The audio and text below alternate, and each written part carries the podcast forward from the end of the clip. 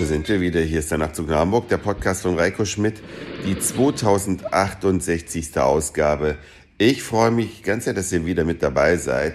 Ich freue mich aber nicht so sehr, dass ich diesen Podcast im Liegen produziere, während mir abwechselnd heiß und kalt wird, aber mir ist einfach auch tierisch langweilig.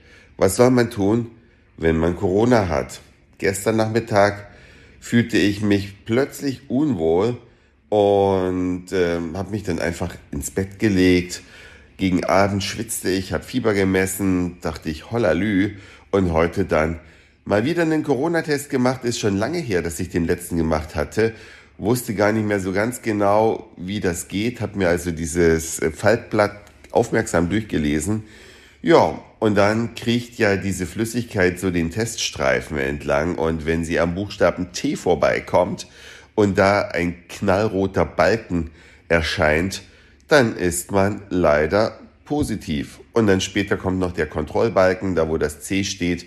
Ja, ihr kennt das sicherlich alle. Es geht wieder los. Ich habe das dann Leuten erzählt, mit denen ich in jüngster äh, Vergangenheit Kontakt hatte. Und siehe da, fünf, nein, stimmt nicht, sechs, sechs Leute in meinem Umfeld haben Corona. Geht also wieder los und das praktisch ja, während die Sonne draußen noch scheint, da fragt man sich, wie soll das erst im Herbst, Winter werden? Auf jeden Fall geht's mir elend. Ich liege auf dem Sofa. Abwechselnd, wie gesagt, wird's mir heiß und kalt. Das Fieber ist aber schon ein bisschen runtergegangen. Und eine Empfehlung für alle, die auch in Kürze Corona haben. Mein Arzt hat mir 2000 IE Vitamin D aufgeschrieben. Ja, also das kann man wohl nehmen. Das äh, soll die Heilung oder die Genesung beschleunigen. Weiß nicht, ob das generell gilt, aber gibt's in der Apotheke frei verkäuflich, kann man sich holen. 2000 IE Vitamin D.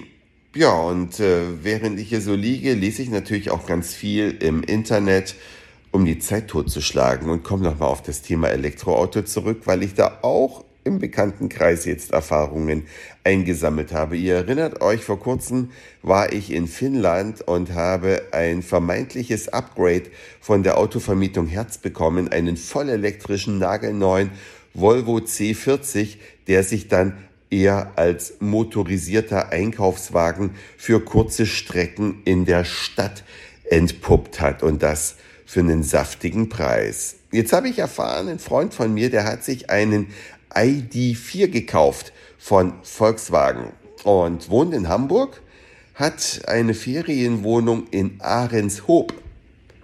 Ihr könnt ja mal, wenn ihr Langeweile habt, einfach mal eingeben, wie nah dran Ahrenshoop an Hamburg eigentlich ist.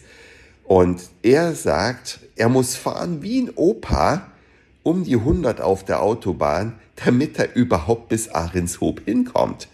Also ich frage mich so langsam, was diese Elektromobilität für eine Katastrophe ist. Und ein anderer Freund, der hat sich in Süddeutschland einen Fiat 500 Elektro voll elektrisch gekauft. Und wisst ihr, wie dieser Fiat nach Hamburg gekommen ist? Der ist mit seinem Geländewagen und einem Trailer hinten dran in den Süden gefahren, hat den Fiat auf den Trailer geladen und hat ihn praktisch mit Dieselpower nach äh, Hause befördert damit er sich nicht diesen Stress antun muss, alle 100 Kilometer zwei Stunden lang Akku aufladen zu müssen.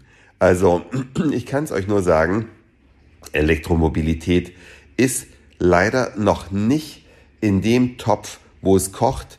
Im Moment noch keine alltagstaugliche Technik. Im Moment erste Wahl ist immer noch, wenn man lange Strecken fährt, ein Diesel, kommt man über 1000 Kilometer mit den meisten Autos oder wenn man immer nur in der Stadt kürzere Strecken fährt, dann ein Benziner. Aber ein Elektroauto höchstens als Zweitauto oder Drittauto, damit man eins hat. Aber zu gebrauchen sind die Dinger tatsächlich noch nicht wirklich.